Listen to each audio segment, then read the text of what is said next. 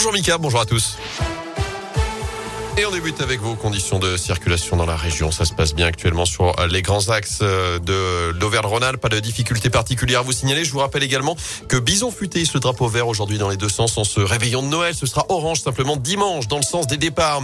Attention sur les rails, quelques retards annoncés ce matin dans la région. Ça concerne les lignes Aurillac-Clermont-Ferrand, Lyon-Perrache-Rouen et Genève-Bellegarde. À la une J-1 avant Noël. Alors cordon bleu ou pas, fin gourmet ou pas, c'est souvent l'occasion de proposer un menu qui sort de leur alors pour le réveillon ce soir, vous êtes peut-être déjà derrière les fourneaux ou prêt à vous lancer dans les dernières courses.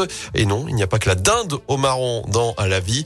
Radio Scoop, la preuve est allée à votre rencontre pour vous demander ce que vous allez préparer. Alors, je vais d'abord faire un foie gras et puis après c'est du sanglier, un civet de sanglier. La famille adore ça et, j'étais en train de chercher le dessert. Ça risque d'être une bûche glacée aux fruits. On va faire une plancha cette année. On va innover parce que c'est pas parce qu'on est en hiver qu'on peut pas manger comme en été. J'aimerais bien manger des escargots parce que j'aime bien ça. On ne mange que sur les fêtes de fin d'année. 24, ça va être euh, du foie gras et des cuisses des grenouilles, champagne. Puis le 25, ça va être euh, chapon, euh, une belle bûche glacée et puis je pense que encore du champagne, hein, pourquoi pas. À consommer évidemment avec modération, on vous le rappelle. Dans ce contexte, encore un Noël à l'épreuve du Covid avec ce record absolu depuis le début de la pandémie, plus de 91 000 nouveaux cas détectés ces dernières 24 heures.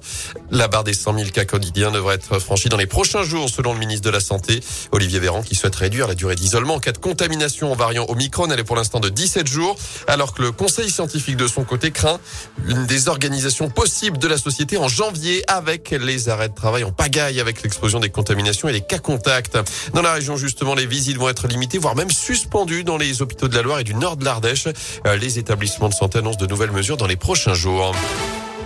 Dans l'actu, les suites de la polémique sur l'abattage de chefs dans la Loire d'après le progrès, le référé liberté déposé par les élus d'opposition de la commune de Lorette a été rejeté. Ils vont désormais tenter un autre recours pour faire suspendre l'arrêté pris par le maire de la commune pour faire abattre les bêtes accusées d'avoir causé des dégâts sur les tombes du cimetière. Neuf ont été tués le week-end dernier. Trois autres sont toujours en liberté. Et conséquence ou non de cette mobilisation, notez que la mairie est fermée depuis hier jusqu'à nouvel ordre. Dans la région, le geste fou d'un automobiliste, selon le progrès, cet homme de 45 ans a réussi à échapper à un contrôle de police mercredi soir à Givor. Repéré ensuite dans la nuit, il a renversé une policière. Puis en début d'après-midi hier, il a pris la fuite à partir de Vienne, percutant un véhicule de police, direction Lyon, prenant tous les risques. Sa course folle s'est terminée à Saint-Fond. Il a percuté un véhicule de la BAC et quelques mètres plus loin, il a renversé volontairement une mère et sa fille qui traversaient la route. Heureusement, leurs jours ne sont pas en danger.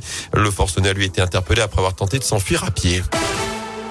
En basket, dernière match ratée avant les fêtes. La JL a chuté hier soir sur le parquet du leader du championnat Boulogne-le-Valois. Score final 71-68. Défaite également pour la Chorale de Rouen, battue 84-72 par Le Mans sur son parquet. En revanche, exploit de Lasvel en Euroleague avec une victoire 84 82 face à Fenerbahçe. Bon, Gaëtan